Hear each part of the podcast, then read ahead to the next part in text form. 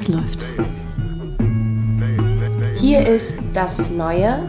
Ein Podcast von Dine Milz, Zeynep Bosbal und Sascha Ehlert. Von Das Wetter und dem Theater Neumarkt. Unterstützt von Pro Helvetia. Ähm, ja, wundervoll. Ich mach mal hier.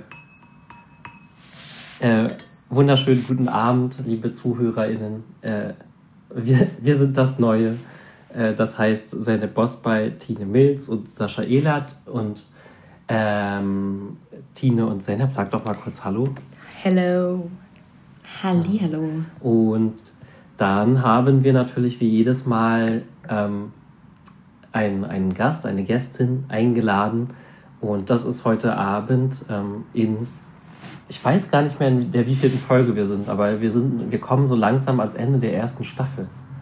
Ähm, und zu Gast ist Emilia von Sänger. Hi Emilia. Hallo. Schön. Ähm, Emilia ist ähm, eine Berliner Buchhändlerin. Ich habe sie irgendwie, oder beziehungsweise ähm, sie hat den Buchladen Skiset gegründet, über ein Projekt, über das wir, also oder ich als in meiner Funktion als einer der VerlegerInnen des Corbinian Verlags äh, schon ein paar Monate bevor der Laden tatsächlich aufgemacht hat, die Gerüchteküche vernommen hat. Und ähm, auch unter anderem, weil meine ähm, Co-Verlegerin Katharina Holzmann und Emilia sich schon ein wenig länger kennen. Äh, sprich, äh, Emilia ist Berliner Urgestein, könnte man sagen. Und ähm, macht bei, bei, macht bei SheSet oder nicht, nicht nur programmatisch ähm, tolle Sachen, sondern auch als, sondern auch in dem Sinne, dass das ein Buchladen ist, den man auch als eine Art utopischen Ort verstehen könnte.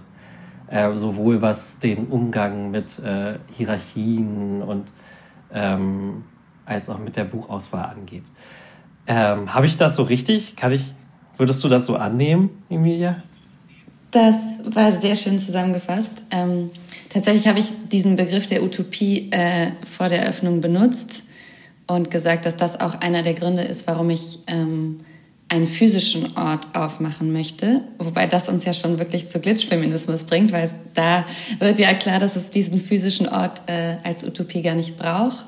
Ähm, aber genau, das war eine meiner Motivationen. Und jetzt ein Jahr nach Eröffnung würde ich sagen, ähm, dass jede Utopie nicht so einfach umzusetzen ist, wie man sich das mal erhofft hat oder erwünscht hat. Ähm, aber dass der Prozess, ähm, darüber nachzudenken, schon total schön und ähm, hoffentlich auch hilfreich ist für die Leute, die in unseren Raum kommen. Und, und es gibt jetzt. Darf ich da eine Sache. Ach, ähm, darf, darf ich noch eine, eine Frage kurz vorher stellen? Einerseits, ich muss mich halt. Okay. Äh, und zwar, ich muss mich outen als Fan von dir. also, ich habe das Projekt auch schon ganz früh mitbekommen. Ähm, ich weiß gar nicht wie, aber irgendwelche Instagram-Kanäle. Ähm, und dachte mir immer geil, das ist eigentlich äh, voll der Traumberuf von mir und finde das total geil, was ihr da macht. Und ich kann dem aber auch total äh, folgen und mich total anschließen, was es bedeutet oder was es bedeuten kann, so Utopien in den Raum, in den physischen Raum zu bringen. Also was wir auch im Theater hier versuchen und wie schwierig dann letztendlich sozusagen diese Umsetzung ist. Deswegen ähm, kann ich da sehr gut so anknüpfen, in die wie groß man äh, träumt und wie ähm, klein man dann doch auch anfangen muss. Aber wenigstens die Anfänge sind so, so wichtig, dass es so wirklich passiert. Deswegen bin ich total froh, heute ähm, mit dir über diese zwei total geilen Bücher zu sprechen. Ja, ich glaube, das passt gut. Ja, voll. Also ich finde auch dieses Vorreiterische daran, ähm, sowohl, also irgendwie habe ich das Gefühl, jetzt sind wir in diesem digitalen Raum zusammen und ich bin aber mit drei Menschen zusammen, die finde ich in ihren Bereichen alle wahnsinnig vorreitermäßig am Start sind mit diesen Utopien. Und deshalb erstmal Shoutout an euch drei, weil ich sowohl finde am, am Theater mit dem Buchladen, mit dem Wetter slash Corbinian, ähm, ja, Bombe. Und ich habe sogar, ähm, der, der äh, She Said ähm, Buchladen hat vor ein paar Tagen so einen Aufruf ähm, gehabt von, ähm, men von, an Menschen, die sich gerne auf ein Praktikum bewerben können. und ich war so, am I gonna do this? also ich war wirklich so, für einen Monat kann ich das machen? So, aber ähm, es ist ein ganz toller Ort und Raum. Und wenn ihr in Berlin seid, geht vorbei, kauft euch das Wetter, geht ins Theater Neumarkt. Uh. so, so, so, die Werbung, die wir jetzt so unterbringen müssen oder so, bezahlt. Und guckt euch Zeynep Boss bei nächstes, nächstes Frühjahr ähm, in Damage Goods an der Serie, die Zeynep gerade dreht, ja, um den Werbeblock vollständig ich, zu machen. Ich, äh, Und Shoutout an Zeynep natürlich ja. auch, damit du nicht leer ausgehst.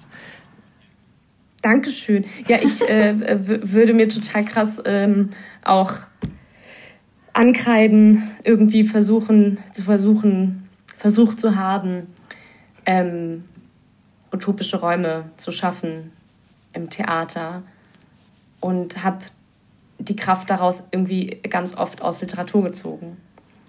Ähm, und jetzt eben auch aus diesen beiden Büchern, die wir besprechen werden. Und würde ganz ähm, smooth quasi erstmal zu süß sliden.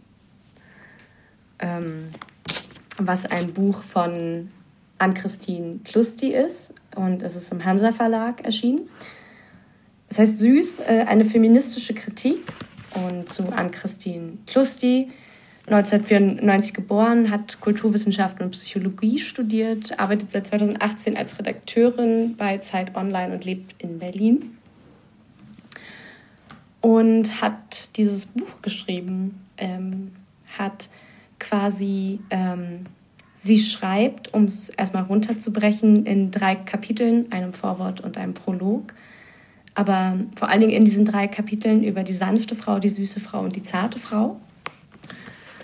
Und das macht sie ziemlich gut. Ich finde, das macht sie ganz klar und ich habe es sehr, sehr gerne gelesen. Sie zitiert und da schlägt irgendwie ähm, das Herz ganz hoch, zieht äh, Zitate von ganz äh, klugen, wunderbaren Menschen ran. Ähm, von natürlich Audre Lorde, die uns durch diesen Podcast begleitet, über Paul B. Ähm, Preciado, der, den wir auch immer wieder ähm, streifen und der irgendwie schon quasi als ähm, Mensch, Künstler auch von uns in Erwägung gezogen wurde, diesen in einer der nächsten Staffeln vielleicht zu besprechen. Und es ist ein Buch voller Referenzen und voller Resonanz zu den Leben, die wir hier führen, habe ich das Gefühl. Als, ja, und ich würde kurz mal zu Glitch übergeben, bevor wir uns vertiefen und mhm. ich erzählen würde, was denn sanfte, süße, zarte Frauen sind, laut mhm. an Christine Klusti. Mhm. Ähm, ich finde es total geil, dass wir hier auch äh, sozusagen im Cy Cyberspace sind, weil dieses Buch äh, zu besprechen via Zoom passt natürlich perfekt. Äh, und zwar Glitch Feminism, ein Manifesto von Legacy Russell. Das ist gerade auf Deutsch erschienen im Merve Verlag, übersetzt von der anderen fantastischen Autorin Anne Cotton ich habe es auf Englisch gelesen. Es kam letztes Jahr raus und ich fand, es war eines der Bücher für den Lockdown, ähm, weil es sozusagen ähm, einen Cyberfeminismus oder eine neue Art des Cyberfeminismus beschreibt. Und ähm, man kann eigentlich sagen, dass dieses Buch von äh, Legacy Russell, die selber Autorin ist und Kuratorin und in New York äh, geboren wurde und African American Heritage hat, eigentlich weltweit sozusagen wie eine Offenbarung war und wie ein total krass neues Kapitel des Cyberfeminismus und das irgendwie die Beziehung von Gender, Technologie und Identität erkundet. Und sie ähm, schreibt ein Manifest und ähm, positioniert das Ganze um das Moment des Glitches. Und ähm, die verschiedenen Wirkungsweisen und Transformationsmodis eigentlich was Glitch sein kann. Also das Verweigern, das Schattenwerfen, das Spucken, das Dechiffrieren, das Überleben, das Mobilisieren. Und das ist wie so eine Art und Weise, ähm, eine neue Ära des Feminismus einzuleuchten, das sozusagen nicht nur im ähm, AFK, away from the keyboard, sondern ähm, auch im Internet zu finden ist. Und ähm, ich finde es auch eine fantastische äh, Ergänzung zu dem Buch Süß, weil es eigentlich nochmal fast eine praktische äh, Anleitung ist, eine Umsetzung oder einer, eines Manifestes, ein Aufruf, was es eigentlich schon gibt und wie wir uns mobilisieren können. Und dieses Buch ist ähm, on top nochmal toller, weil sie einfach mit wahnsinnig vielen tollen Referenzen arbeitet, die vor allem aus der bildenden Kunst kommen. Ähm, und darüber können wir vielleicht auch noch ein bisschen sprechen, weil das einerseits von den Referenzen, die auf literarischer Ebene ähnlich sind wie Süß, aber natürlich nochmal den Raum aufmacht, was bildende Kunst und digitale Kunst und äh, performative Kunst auch noch bewirken. Und deswegen freue ich mich total, die beiden Bücher jetzt so mit euch parallel zu besprechen, weil die befruchten sich total gut. Ich wusste ganz lange nicht, was Glitch-Feminism sein soll und habe es erstmal auch gar nicht gegoogelt. Und ähm, als ich es in der Hand hatte und irgendwie quasi mir gesagt wurde, so, ah, da, da geht es um Cyberfeminismus, war ich so, was ist das und was hat das eigentlich mit mir zu tun? Und was bedeutet, was ist wirklich Glitch? Ist es eine Abkürzung für irgendwas? Und jetzt habe ich vor ein paar Wochen das erste Mal richtig krass äh, Matrix gesehen. Und, und war dann so, a glitch in the Matrix. Und ich war so, ah, okay, also so, ähm, also mal davon abgesehen, dass mich äh, Matrix umgehauen hat und dass ich dachte, wie bitte? Das haben Leute 1999 gesehen. Also es hat mich wirklich umgehauen, weil ich dachte, oh mein Gott, das gab es alles schon und es ist verdammt gut. Und eigentlich finde ich, vieles kommt da überhaupt nicht ran. und dann aber The Glitch in the Matrix, um das jetzt mal kurz vorwegzunehmen, ähm, was Glitch überhaupt ist. Einfach mal übersetzen, ne? Und, ähm, und was Glitch in diesem Buch ist und was Glitch Feminism ist, das äh, hat mir dann sehr imponiert. Das hat richtig krassen Raum für mich geöffnet und eine Möglichkeit für mich eröffnet, eine Utopie. Ich fand es total interessant, dass sie an einer Stelle sagt, dass Glitch eigentlich von, von, von einem deutschen Wort kommt, ne? mhm. ne? von Glitschen. Mhm. Da, da hatte ich auch vorher nicht drüber nachgedacht. Und Glitschen ist irgendwie so ein ähm, Onomatopoeik, mhm. ne? heißt es, wenn mhm. ein Wort so klingt wie das, was es beschreibt. Mhm. Ähm, genau, dieses einfach verrutschen oder mhm. ja. Ja, und das ist ja auch irgendwie das Geile, oder dieses Verrutschen oder auch ähm, sozusagen diese Bewegung, die da schon drin ist. Ne? Also es, es bleibt nicht starr, sondern ähm, es bewegt sich, aber gleichzeitig blockiert es auch was. Und das finde ich nämlich eigentlich das Geile an diesem Wort, weil es eine Doppelbewegung hat. Das beschreibt sie auch. Also es bleibt einerseits nicht starr, aber es kann auch Sachen blockieren, der Glitch, weil es eben ein Fehler im System sozusagen ist. Und daher kommt der, der Begriff ja auch, also wie du auch schon meintest, The Glitch in the Matrix. Ähm, und eine Strategie eigentlich ist, die sie dann anwendet, sozusagen, dieses Nicht-Erfüllen, dieser Nicht-Performance, dieses nicht mehr genügen müssen. Ähm, und dieser Fehler oder dieses Aufweisen des Fehlers oder der Fehler als Strategie, das wird ja in dem Buch Süß auch wie nochmal ganz anders beleuchtet. Also wo ist eigentlich der Fehler des Systems oder worin ist eigentlich dieser Fehler des Süßen und wie müsste das Süß eigentlich verglitschen, ähm, damit es. ja. Weil das Aber ist. Das, ja. Ihr sagt du, Richard?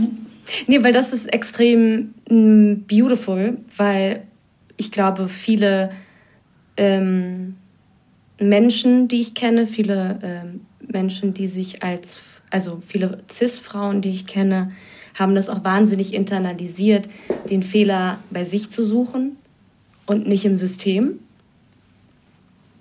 Ähm, und das fand ich sehr entlastend bei der Lektüre von Süß, dass äh, Süß den Fehler im System sucht und gar nicht sagt, ihr dürft nicht süß sein, sanft sein, zart sein, sondern ähm, den Fehler im, im System abtastet und dadurch eben auch einen ähm, diesen utopischen Raum aufmacht und der dann so rüber glitscht zu Glitch.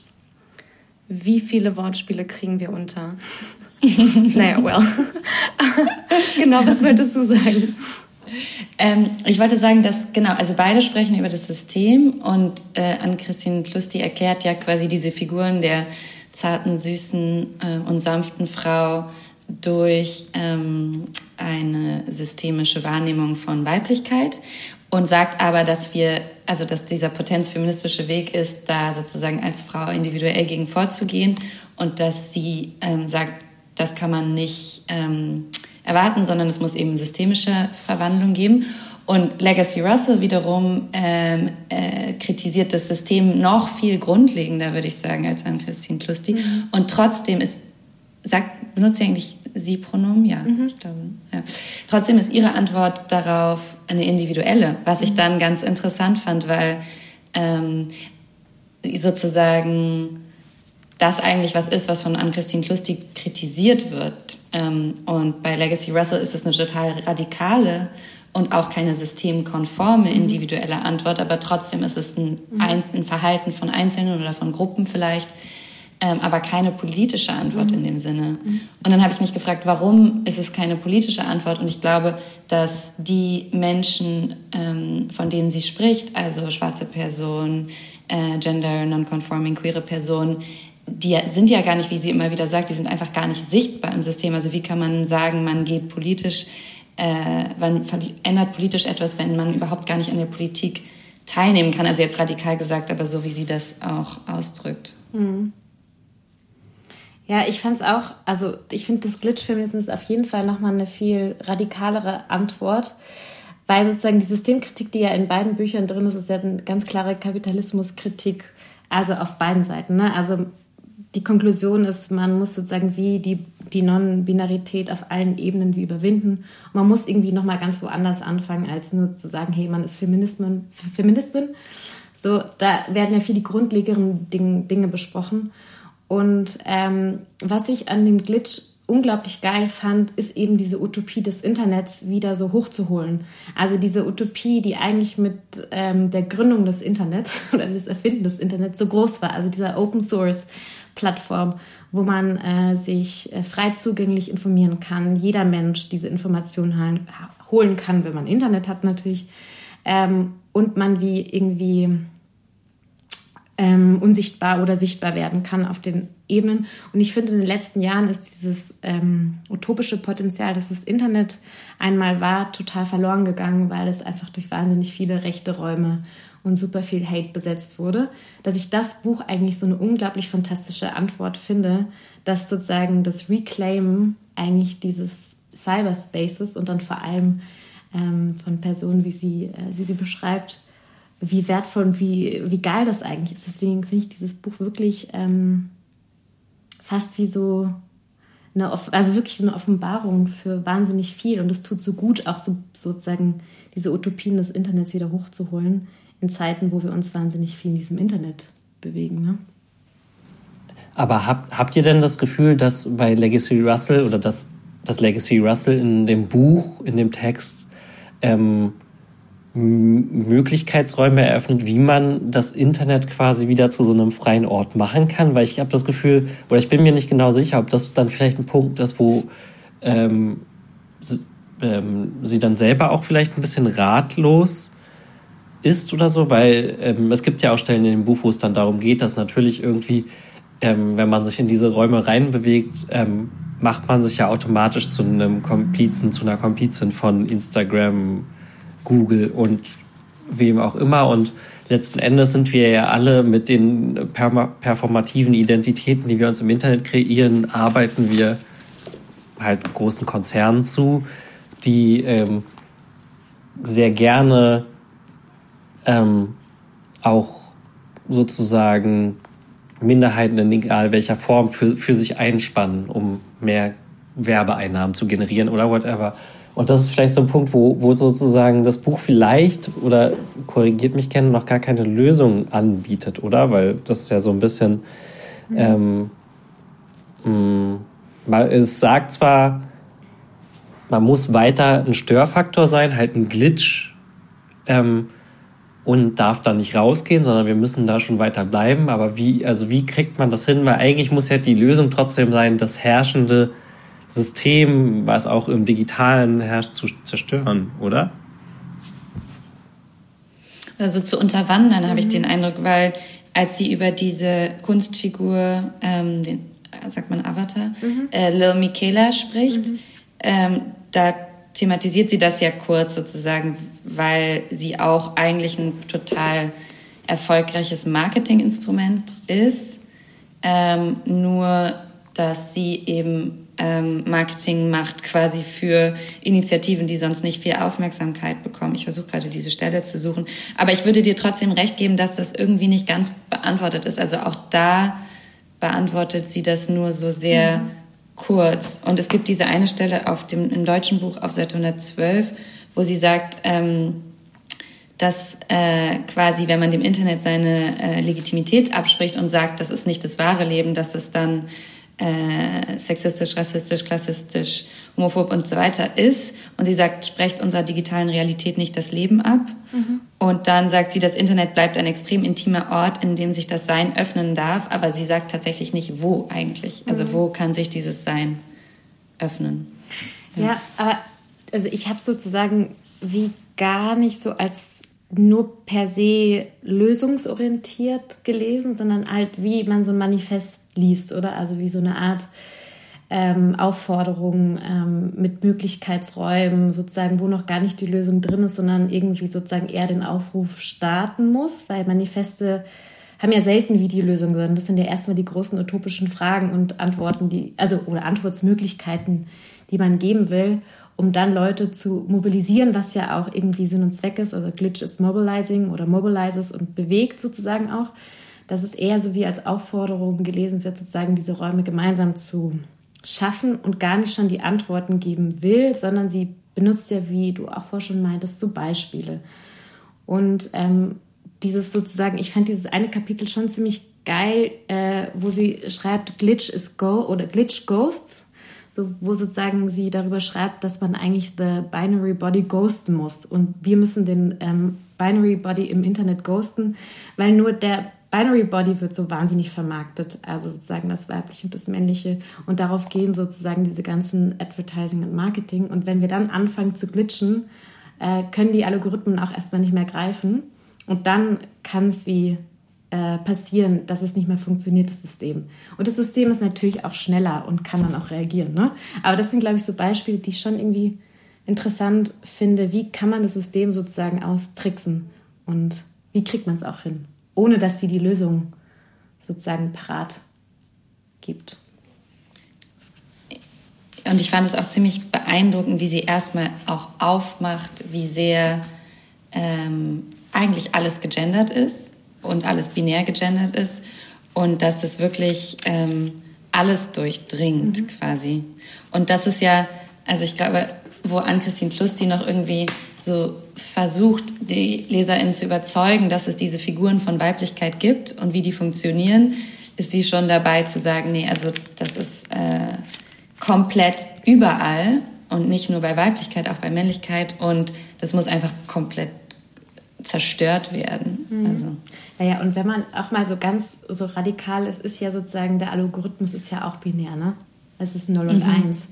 Also, und 0 und 1 ist eine Binarität auch schon wieder. Auch da per se ist es schon irgendwie, müsste sozusagen der Glitch nochmal viel mehr rein. So, aber. Was ich so ganz ähm, wichtig finde oder wo ich auch erstmal so ein bisschen gebraucht habe, um das zu checken, ähm, der englischsprachige Raum und gerade in den USA sind ja die, also verschiedene Debatten schon viel weiter.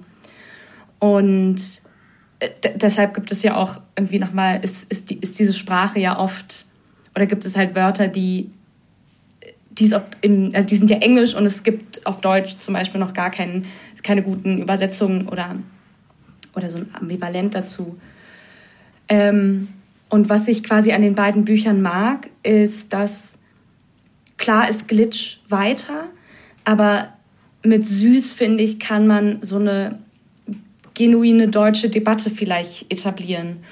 So, und, und deshalb mag ich auch, in, welche, also in welcher Reihenfolge wir das besprechen wollten. Und jetzt äh, mhm. wird es aber so zu einem, was ja auch irgendwie super ist, irgendwie zu sagen, ähm, oder vielleicht als so ein am Ende machen wir eigentlich immer so eine Runde von empfehlen wir die Bücher und vielleicht eben genau in so einer Reihenfolge zu sagen, wenn ihr, wenn ihr erstmal abgeholt werden möchtet, fängt man vielleicht an mit süß. Da wirst du in Deutschland, glaube ich, super abgeholt. Mhm. Und wenn du wirklich bereit bist, Räume zu sprengen und dafür nochmal eine neue Sprache zu brauchen, auf jeden Fall Glitchfeminismus. So. Ähm, ähm, ich, ich, ich glaube, das, ja. das, sind auch einfach zwei verschiedene Arten von Büchern. Ne? Also süß mhm. ist dann. Schon sozusagen, könnte man jetzt als Pop-Sachbuch oder so bezeichnen. Also es ist natürlich, beziehungsweise ähm, ich finde für diese Art von Sachbuch, also ähm, ein, Sachbuch, was einem den Einstieg noch relativ leicht macht, wofür, wofür man nicht irgendwie ein gewisses ähm, Fachvokabular drauf haben muss oder so. Da, ähm, dafür ist es noch relativ, also finde ich es schon tief. Es ist ja überhaupt nicht oberflächlich, sondern das, womit es sich beschäftigt, macht Süß ja schon ziemlich tief. Trotzdem ist halt Glitch-Feminism ist, ist natürlich sehr viel mehr Avantgarde, könnte man sagen. Alleine auch, wenn man jetzt sich die Künstlerinnen und Künstler anguckt, die, ähm, die in dem Buch so als Beispiele ange, angeführt werden. Das sind ja jetzt ähm, ähm, keine Figuren, die dem deutschen, die im deutschen Diskurs was sagen. Ähm, vielleicht sozusagen, ich kannte ein, zwei von denen, irgendwie zum Beispiel ähm, äh, Beutschall, die ja auch in äh, Zürich arbeitet, bei euren Kolleginnen, Tine. Ähm, eine Performerin aus ähm, dem Move by the Motion Kollektiv, aber ähm, aber Ergänzung ist also, er heißt jetzt Tosh Baskin und nicht mehr Beutschand. Ja, aber ich. Also sozusagen da. Aber ich habe so verstanden, dass diese, dass diese Performer-Figur Beutschald, dass die sozusagen ähm, ein Ski ist, sozusagen. Ne? Und dass das aber mhm. nicht zu verwechseln ist mit der äh, Person, ähm, also es ist quasi eine Kunstfigur. Tosh. Genau.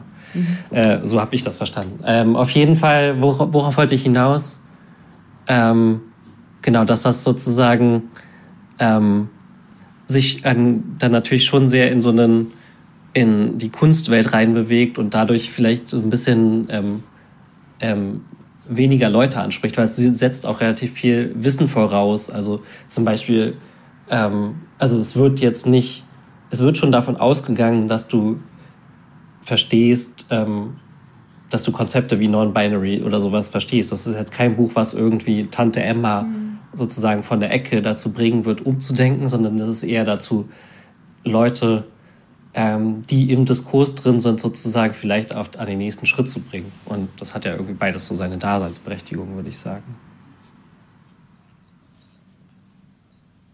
Ja, das eine ist ja wirklich eine Kritik, während das andere eben ein Manifest ist. Oder ich will jetzt gar nicht Kampfschrift sagen, weil irgendwie hat das, ist es sowas, ich möchte, aber es hat was von einer, einer wahnsinnig angenehmen, klugen Aufforderung. Ja, weil das wenn man dazu gebeten werden möchte. Hm?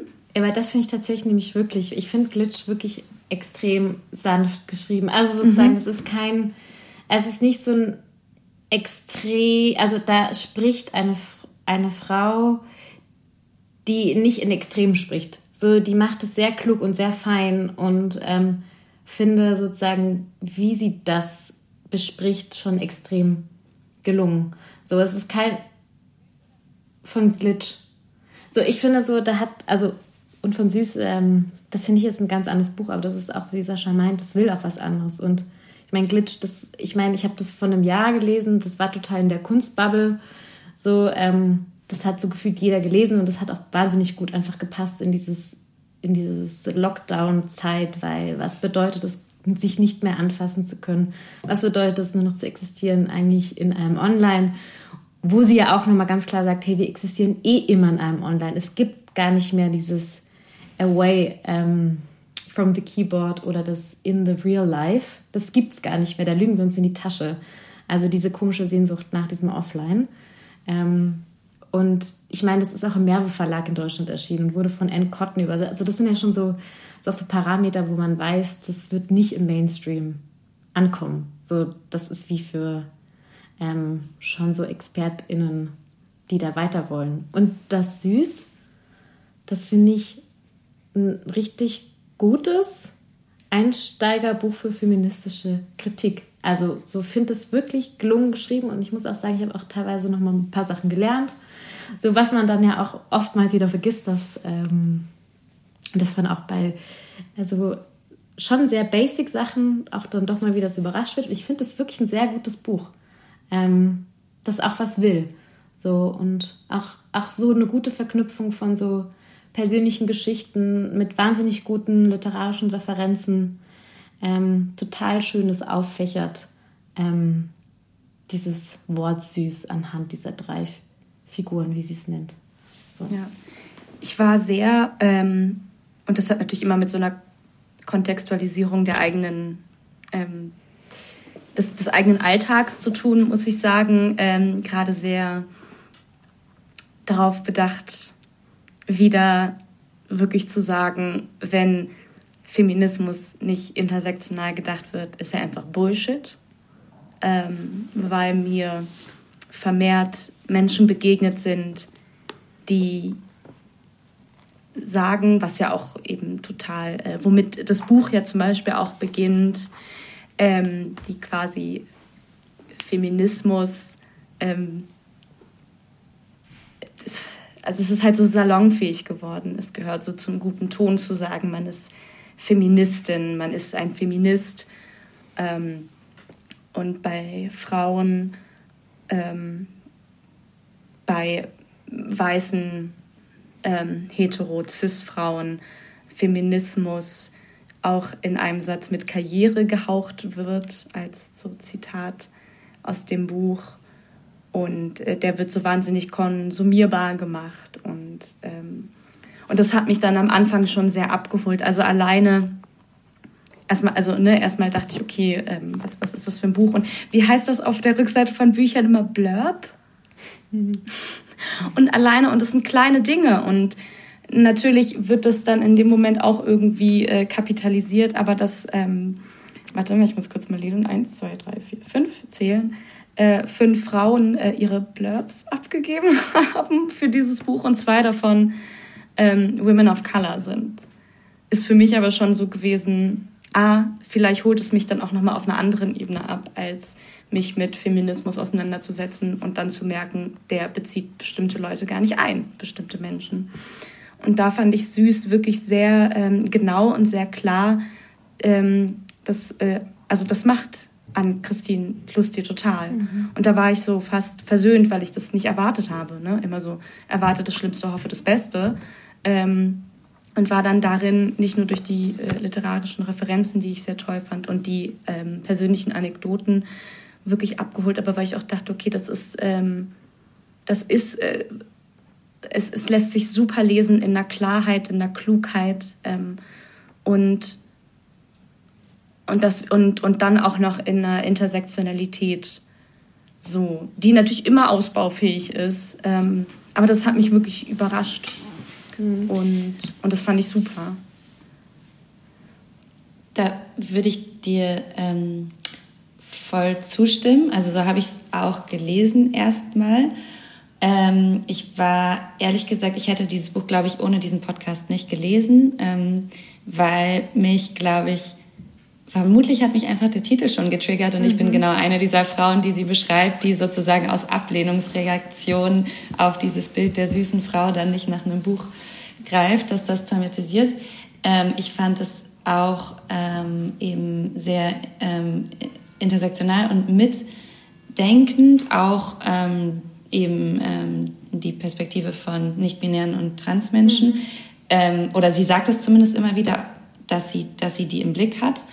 Aber dann habe ich gestern mit einer Kollegin gesprochen, die es vor ein paar Wochen schon gelesen hatte und es damals gut fand. Und dann hat sie mir gestern gesagt, dass sie es jetzt nicht mehr so gut findet, weil sie findet, dass die drei Figuren ähm, ähm, sanft, zart und süß eigentlich Figuren sind, die vor allen Dingen für ähm, weiße bürgerliche mhm. Frauen ähm, gedacht werden. Und das sagt sie zwar auch in einer Situation, mhm.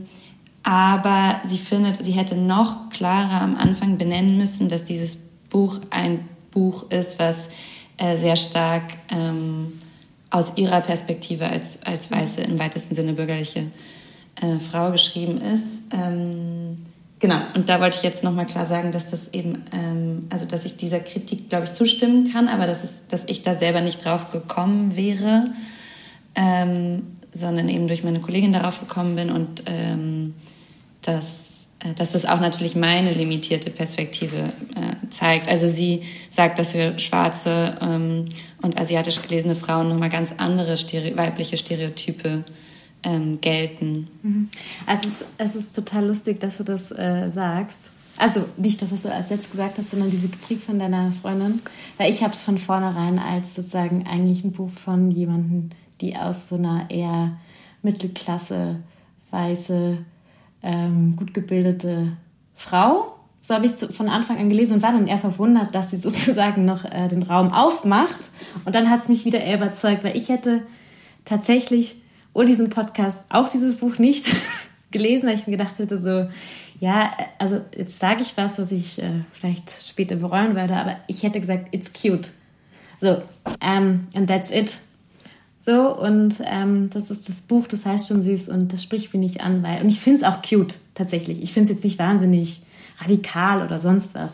Was ich an dem Buch aber tatsächlich mochte, dass es ähm, eigentlich, oder sie versucht es schon sehr, so einen marxistischen Diskurs äh, der in den 60ern vor allem dann auch durch Federici so angefangen wurde, dass sie den so wie versucht weiterzuziehen. Ne? Also dass es nicht nur sozusagen dieses feministische Bild geht, sondern dass sie immer wieder sozusagen ähm, das, das ökonomische System, das darunter liegt, wie so versucht zu kritisieren und das wir als einer der wichtigsten Fehlerquellen benennt oder Tumorquellen eher.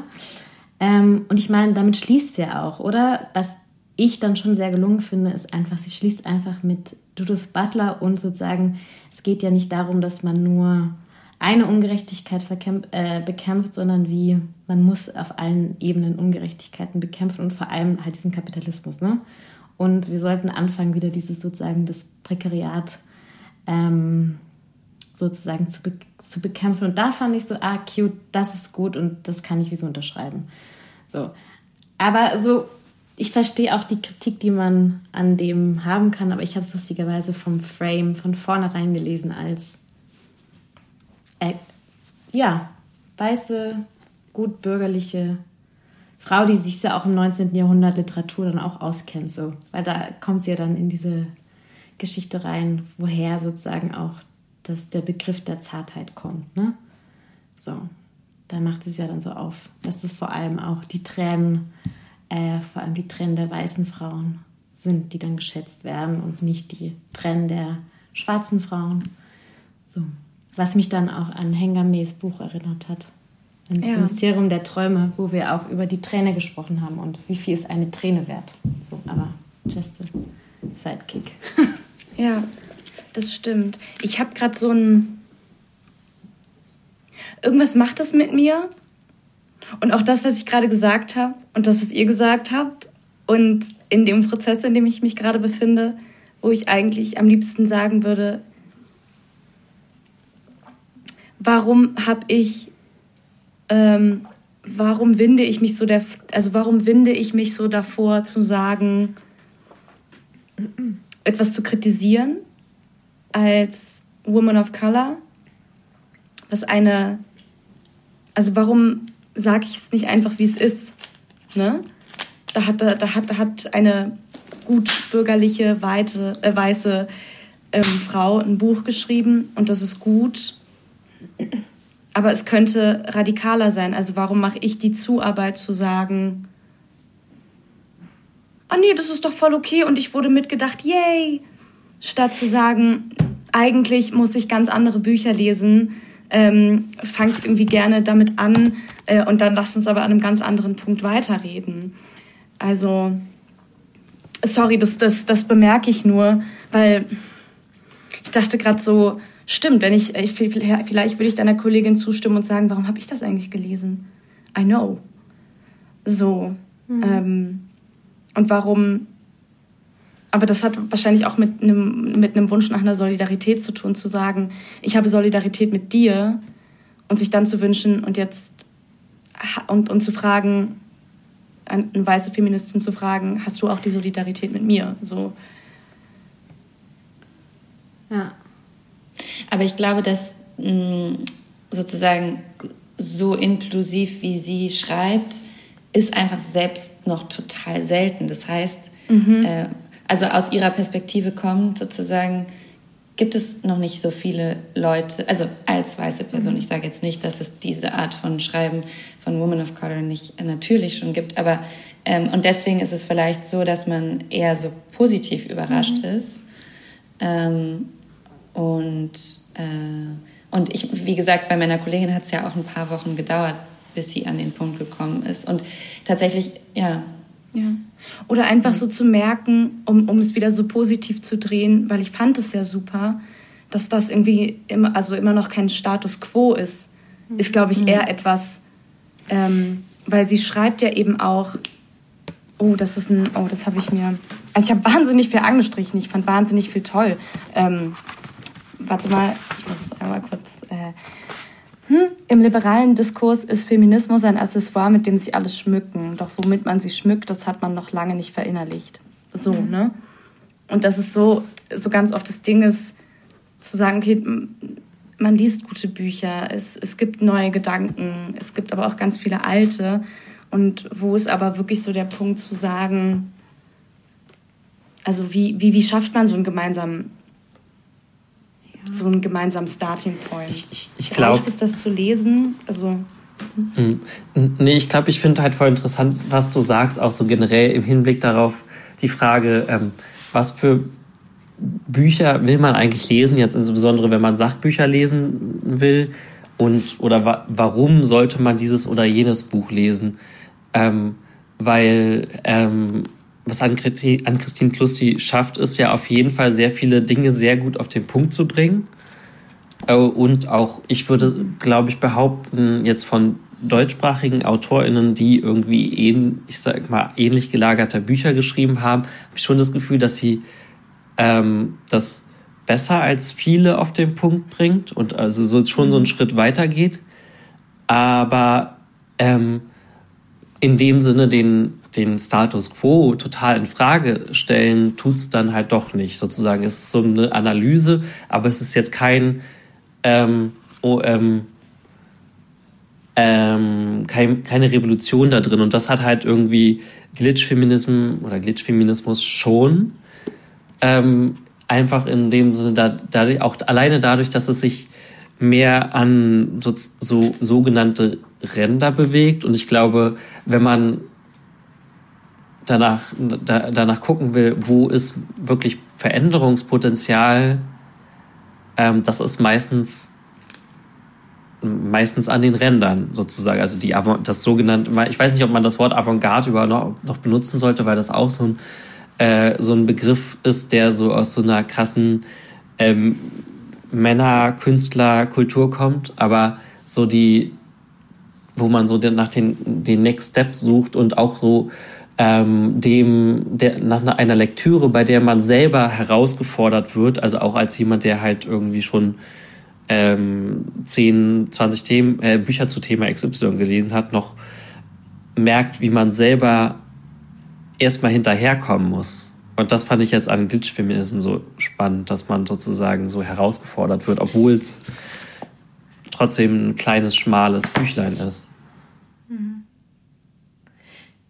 Ja, und vielleicht muss man da aber auch nochmal irgendwie, finde ich, kontextualisieren, oder? Also ich finde, was also Süß schon macht, ich meine, das ist einfach eine Kulturanalyse. Also das ist einfach ein sehr gut recherchiertes, analysiertes, gut geschriebenes Buch. Das wäre ja nicht, also ist für mich jetzt keine Kritik. Also es ist einfach ein gutes Sampling von Analysetools. Und sie, ich meine, das ist sie auch. Sie ist Kulturanalytikerin, also sie hat Kulturwissenschaften studiert und sie ist Jahrgang 94. Also ich finde, sie ist schon noch eine sehr, also es ist eine sehr junge Stimme, also sozusagen, die sich sozusagen nochmal anders positioniert. Und ich meine, Legacy Russell ist 15 Jahre älter, äh, kommt mit, aus einem ganz anderen Background, kommt aus der Kunst sozusagen, wo nochmal eine ganz andere Praxis auch ist oder ein ganz anderer Referenzbereich äh, und eine ganz andere Wahrnehmung, wo sie auch lebt. Sie wohnt in New York, arbeitet in Museen etc. Also das sind ja nochmal ganz andere Referenzrahmen.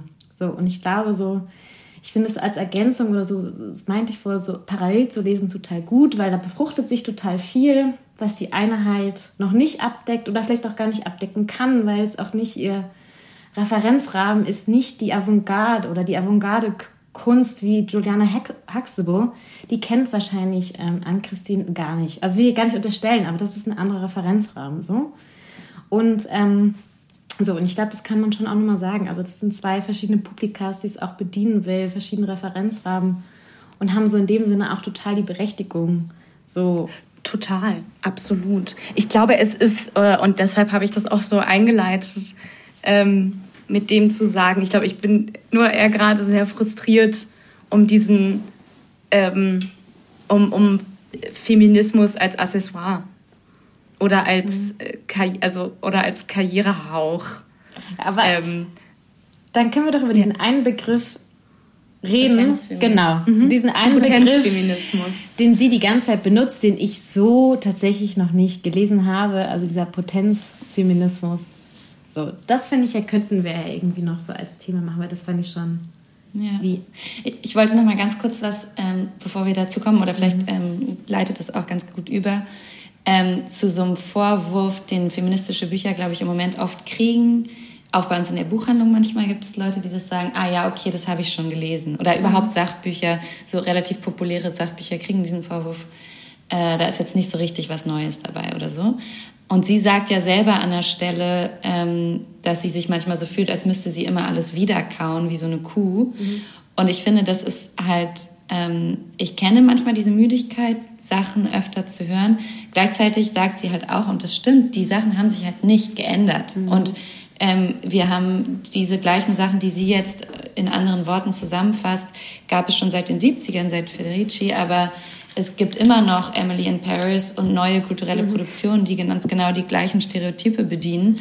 Und dann muss man es auch wieder sagen, weil man kann nicht aufhören zu sagen, wenn es sich nicht geändert hat. Und man muss es sozusagen aktualisieren und deswegen auch ähm, Senja, das meinst du, glaube ich, dass es eben so eine deutsche, in so einer deutschen Debatte sich verorten kann und ähm, eben in einer sehr zeitgenössischen mhm. Debatte mhm. sich auch verortet. Also in zwei, drei Jahren sind die kulturellen Referenzen vielleicht veraltet, aber ähm, für den jetzigen Moment ist es trotzdem irgendwie ein wichtiges Buch, glaube ich. Mhm. Richtig, und, das, und darin hat es mich auch total abgeholt. Also lustigerweise in dem äh, letzten Kapitel, in dem Zartkapitel, wo sie über die Girlifizierung ähm, von, von Frauen, von der Weiblichkeit spricht und mit Holly Golightly von äh, Truman Capote äh, Frühstück bei Tiffany's anfängt, über diese zarte Figur, über diese femme fragile.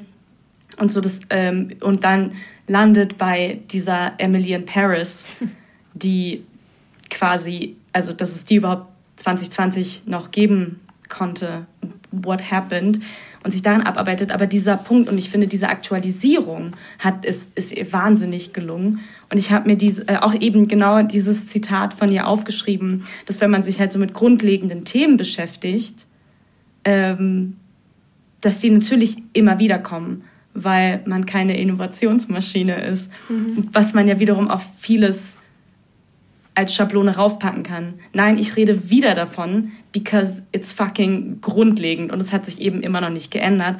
Das fand ich äh, wahnsinnig äh, mhm. toll zusammengefasst.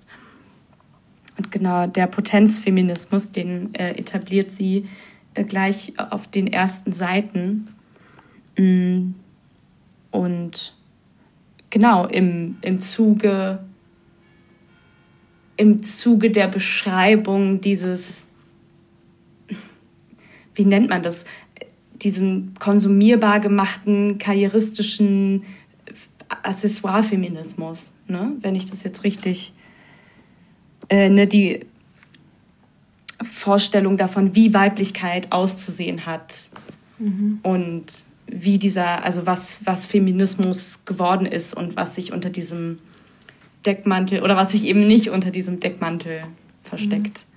Mhm. Naja, und on top, also ich finde dieser Potenzfeminismus, so wie sie ihn beschreibt, ist so super American. Also yes, you can do it. Also ihr, jede kann es.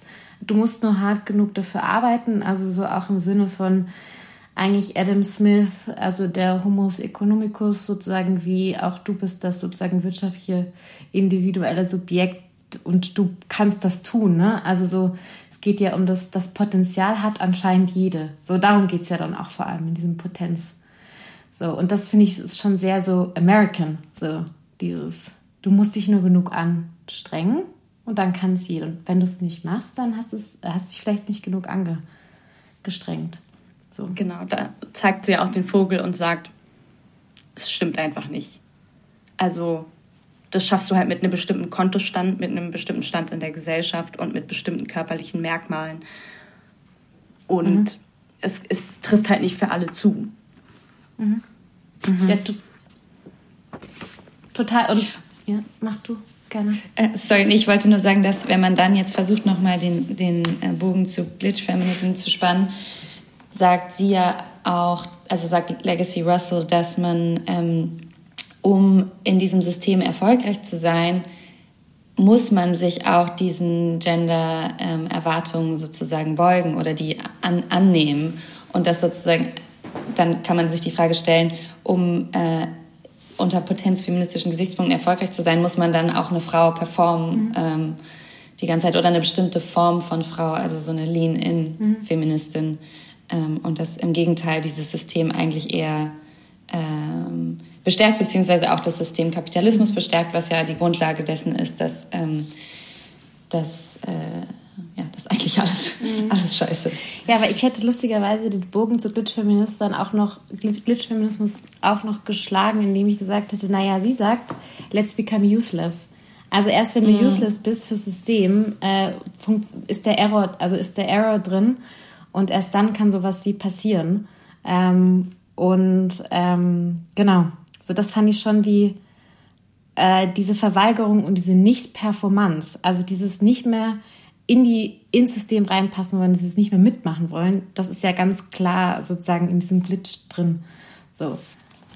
Aber, aber die Frage ist ja, müsste man nicht heutzutage, um nicht reinzupassen, halt eigentlich raus aus dem, also ähm, ähm, nicht, nicht mitmachen bei der Digitalisierung unserer Existenzen, also weil das ist ja das, was der, ähm, was der Markt, was der Kapitalismus will, dass wir immer mehr zu äh, Cyborgs werden, wenn man so will. Das ist ja auch ein Bild, mit dem sie arbeitet, dass man irgendwie diese, dass man halt so Mensch-Maschine wird und das, das ist ja irgendwie eh schon Fakt, dass wir irgendwie viele Sachen un, ohne unsere Smartphones gar nicht mehr ähm, könnten. Aber ihre Lösung ist ja trotzdem irgendwie vielleicht eher sozusagen das Anstreben von ähm, dass wir, dass wir noch mehr, dass wir mehr zu Cyborgs werden und weniger Mann und Frau sozusagen. Also dass die in dem äh, Cyborg auch ein utopisches ähm, Potenzial liegt, dass wir da dadurch vielleicht diese, äh, dieses binäre System überwinden könnten. Und da würde ich vielleicht als so Schlussfrage auch, bevor wir irgendwie so in die Fazitsektion kommen, sowas glaubt ihr, dass das, dass wir sozusagen, dass das vielleicht auch eine Lösung sein könnte, vielleicht auch so im Sinne von dem, was so, Ax, Ax, wie, wie sagt man es, äh, die Leute, die an die kontinuierliche Beschleunigung glauben und so, dass das das Heilsversprechen ist, dass wir immer unsere mehr technologischen Fortschritt haben und so, dass das funktionieren könnte, dass wir, wenn wir wirklich Cyborgs werden, dann irgendwann frei sind von Binarität?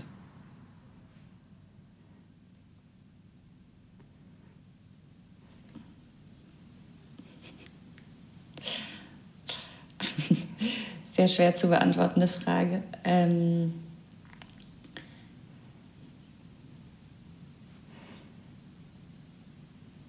ich glaube, für sie stellt sich gar nicht die Frage so sehr, ob man irgendwann da ganz raus kann, sondern sie stellt eher die Frage, können bestimmte Körper, wobei sie auch das Konzept des Körpers mhm. an sich schon kritisiert, aber können bestimmte Körper sich dem verweigern und damit ihre Existenz ähm, sinnvoller und auch möglicher machen. Also mhm. ähm, und das glaube ich schon.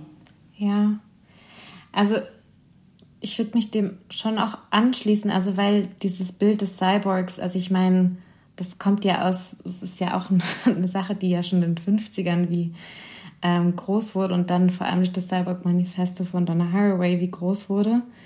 Auch etwas, was wie auch zwar immer noch eine Relevanz hat, aber es ging ja dann auch weiter. Dann kam der, Cyber, der Cyberpunk, Cyberfeminismus in den 80ern ganz groß, auch mit Kathy Ecker.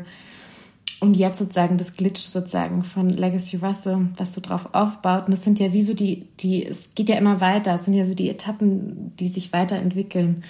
Und ich glaube, was, deswegen glaube ich schon daran, an dieses Claim von so neuen Räumen oder das, was ihr will. Also sie fordert ja wie so auf, hey, wir brauchen einen neuen Rahmen, wir brauchen eine neue Haut und sozusagen diese digitale Welt könnte ähm, unsere neue Welt mit erbauen und dadurch könnten wir schon ein Dazwischen ähm, etablieren, weil ich glaube, das ist auch so ein Wort, das ihr oft benutzt, dieses Dazwischensein. Also diese Stelle, die sie besetzen will, sozusagen, um diese Binarität auch so auszuloten. Und ich glaube, in dem Dazwischen leben wir ja eigentlich permanent.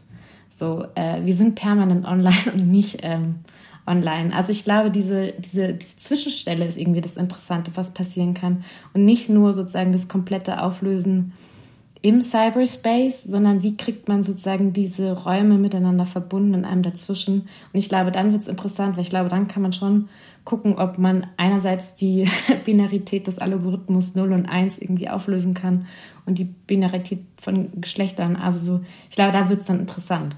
So, was sozusagen diese Graubereiche sind, die alle in einem dazwischen liegen.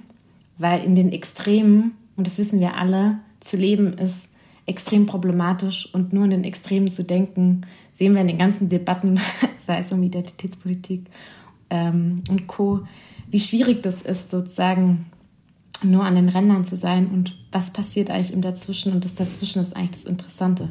So, so hätte ich es irgendwie gesagt. Und wir sind, glaube ich, auf einem Weg in ein Dazwischen. Und es dauert noch ewig. Wer weiß, was nach dem Glitch kommt. So.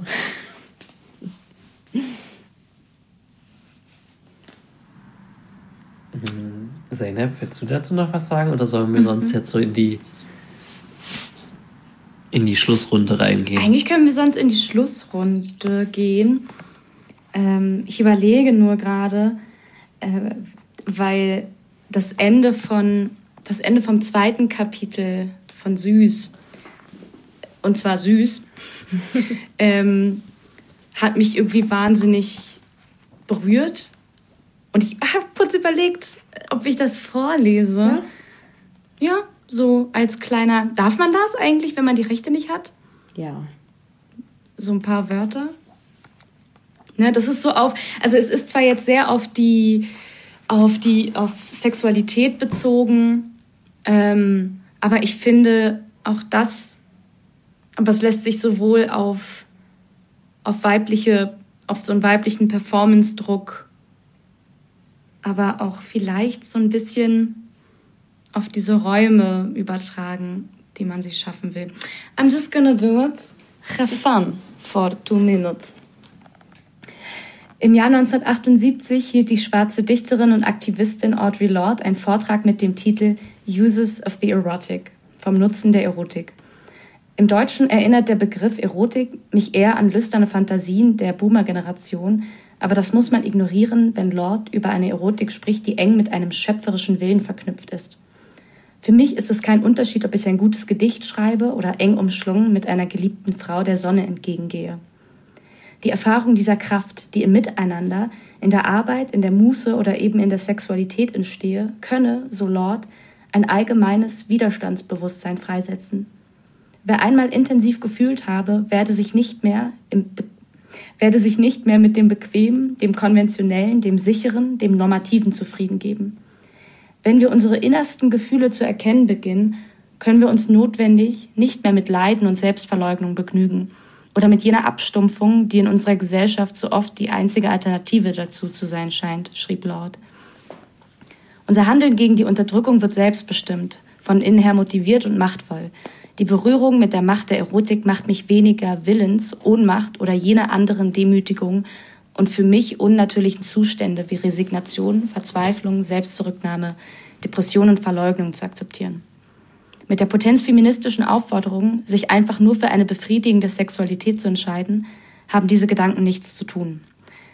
Lord begreift Sexualität als einen Raum, der uns spüren lassen kann, wie ohnmächtig wir in anderen Zusammenhängen sind, etwa wenn wir unsere Arbeitskraft verkaufen oder Gewalt und Diskriminierung ausgesetzt sind. Indem wir in der Sexualität selbstbestimmte, zugewandte Erfahrungen sammeln und hoffentlich auch Erfahrungen gemeinsam Scheiterns an normierten Vorstellungen, könnten wir Kraft sammeln, um uns an den weniger schönen Schauplätzen unseres Lebens zu widersetzen und das ist dann eine von vielen möglichen Antworten auf die Frage, wie man sich von all den Skripten, die uns sexuell beschränken, zu lösen vermag. Sex als etwas zu begreifen, das unsere Beziehung zur Welt grundlegend verändern kann. Nicht länger süß zu sein, nicht länger das Begehren anderer ernster zu nehmen als das eigene, kann so einen Schritt zu einem selbstbestimmteren Leben darstellen. Boom. ja, also ich fand das irgendwie beautiful und irgendwie größer als und zu wichtig, um das nur auf einen Punkt zu beziehen. Ich fand, also das war für mich auch, glaube ich, mit das beste mhm. Kapitel, das über Sex, oder es hat auch mit mir gesprochen und mhm. ja. Ja, und ich kann es nur empfehlen. Ich habe jetzt vor, was war das, zwei Wochen nochmal den Essay gelesen von Audre Lorde. Der ist einfach wirklich fantastisch. Mhm. Also, der ist wirklich so unglaublich motivierend. Ähm, der hat so wahnsinnig Anklang gefunden und ich finde, wer den noch nicht gelesen hat. Und den kann man auch immer wieder lesen. Ja, ja das ist so auch ganz kurz. Ja, es ist wirklich kurz. Ja. Hm. ja. Übrigens ja, ist auch wahrscheinlich du? Audre Lorde ja? die, die Autorin, die am. Ähm, äh, sorry. Darf ich noch mal kurz den, den Satz? Na klar. Bei mir ist gerade total abgehackt. Glitch. Mm. Glitch in the Matrix.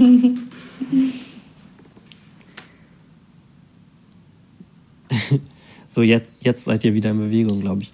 Ähm, was ich nur gerade noch sagen wollte, ist, dass ähm, Audre Lorde ist schon irgendwie die, ähm, die meist zitierte Autorin in diesem Podcast bisher, oder? Mhm. Ja, also Voll, auch in den beiden Büchern.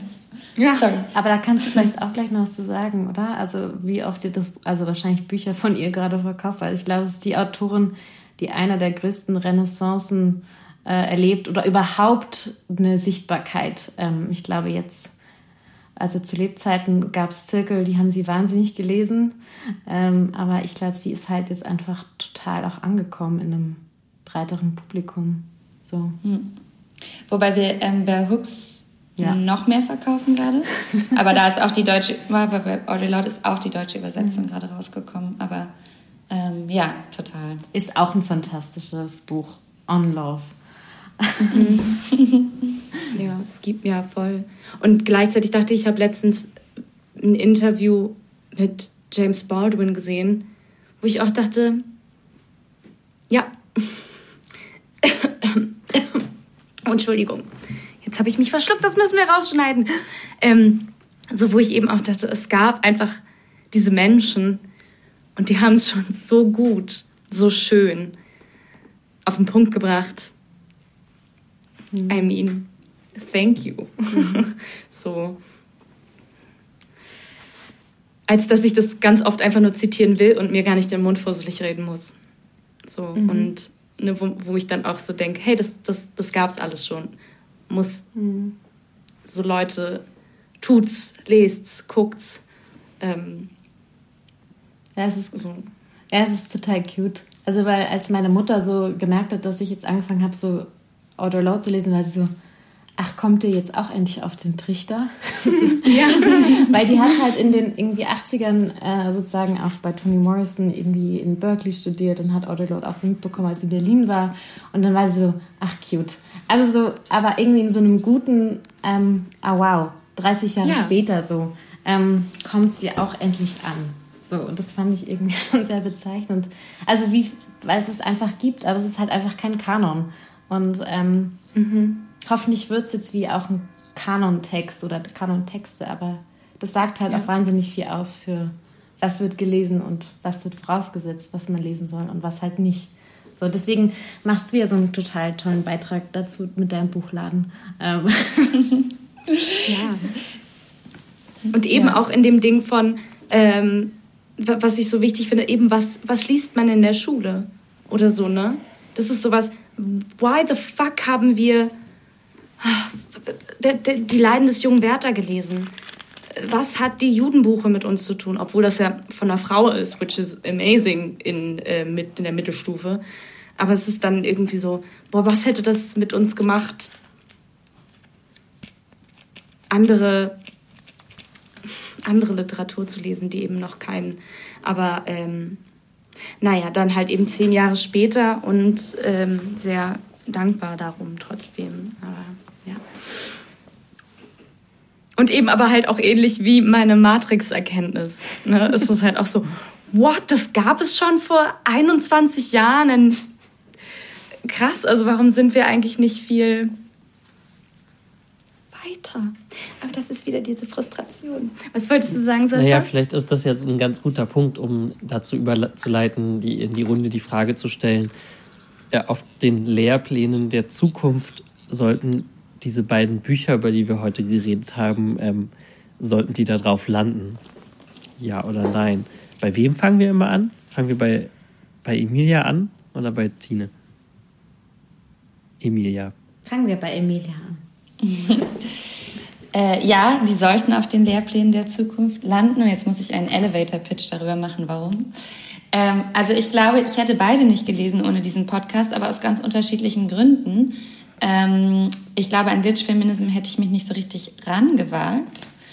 Ähm, und da muss ich sozusagen nochmal den Anruf, Aufruf äh, formulieren, an alle sich daran zu wagen, weil obwohl ich glaube, die Hälfte nicht verstanden zu haben äh, oder nicht gefasst zu haben, hat es mich wahnsinnig inspiriert und ich finde, das, ähm, man kann auch sagen, das kann ein totaler Standardtext werden, ähm, wenn man so daran geht, dass man sich denkt, ich muss nicht jede Referenz verstehen und auch nicht jeden Satz. Ähm, genau, und äh, süß ist sehr viel tiefer und umfassender, als mein vorurteilsbelastetes Selbst gedacht hat. Und ähm, Deswegen empfehle ich es auch allen zu lesen.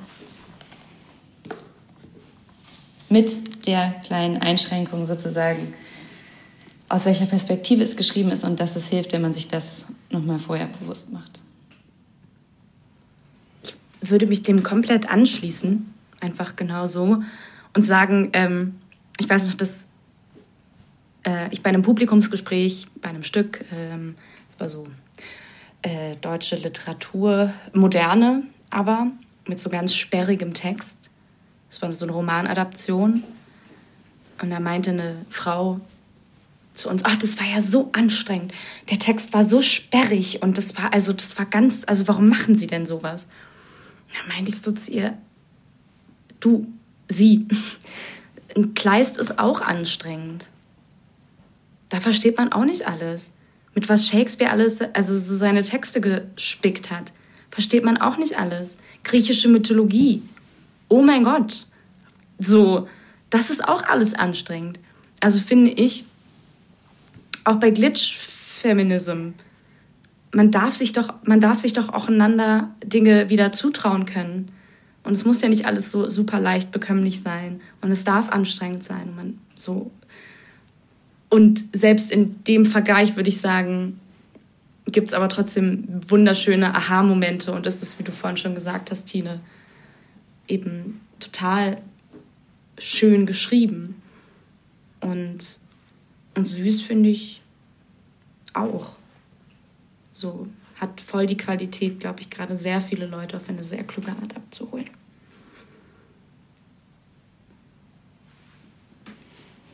Ähm, ja, ich würde auch auf jeden Fall süß empfehlen.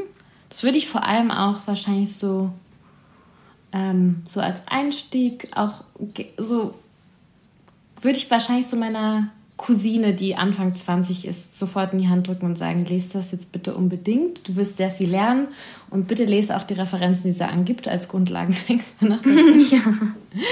ähm, Aber auch ich wurde sozusagen sehr überrascht. Also, auch wie du vorher meintest in mir, also manchmal ist man so mit seinem eigenen Klischee ähm, auch dann konfrontiert und man sich denkt, oh wow, äh, Offenheit und wie so ein weiches Herz für viele Dinge behalten und äh, nicht gleich abkanzeln. Und deswegen bin ich schon auch ähm, sehr dankbar, dass ich das gelesen habe. Deswegen würde ich sagen, auf jeden Fall gerne lesen, auf die Lehrpläne auf jeden Fall setzen. Und Glitch, ja, das habe ich jetzt zum zweiten Mal gelesen und habe es noch mehr gemocht ähm, als beim ersten Mal, weil beim ersten Mal natürlich gibt es wahnsinnig viele Referenzen und die man erstmal nicht versteht, aber es macht auch Spaß, sich wieder in diese Referenzen reinzudenken.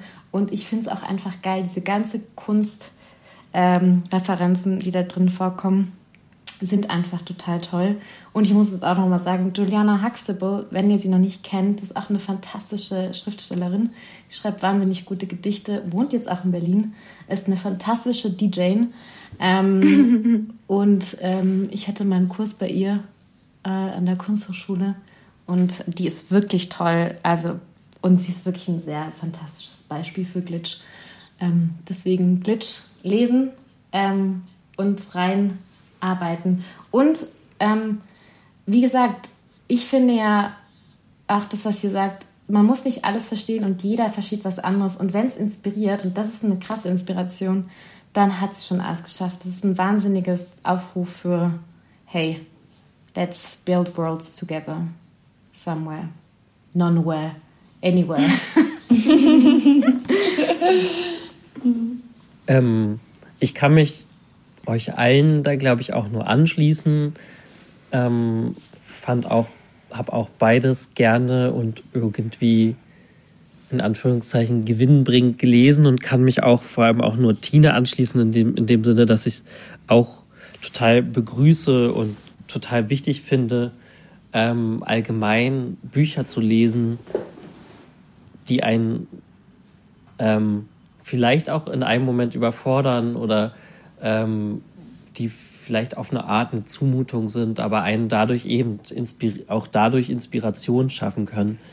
Und ähm, das ist, finde ich, eine ganz tolle Qualität an Literatur, dass sie einen äh, so ähm, oh, ohne bewusst abzuholen, jemanden woanders hinstößt.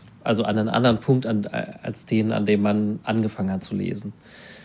Ähm, und in diesem Sinne, danke Emilia.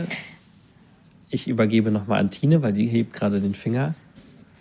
Sorry. Ja, weil ich finde, wer es nicht lesen möchte, kann sich ihre Vorträge angucken, weil sie spricht so unglaublich gut. Und sie ist einfach so eine fantastische Speakerin dass man sie eigentlich fast auf jedes Podium einladen will. Deswegen, es gibt auch einen mhm. wahnsinnig guten Vortrag von ihr über Glitch-Feminism, wenn man ihn, das Buch nicht lesen will. Stimmt. Ihr könnt auch so nur als Anmerkung für die Lesefaulen. Ich glaube, legacyrussell.com ist auch die URL und da gibt es eine ganze Menge äh, Vorträge, Zoom-Talks und so weiter und so fort. Für die Digital Kids, die keinen Bock auf Bücher haben.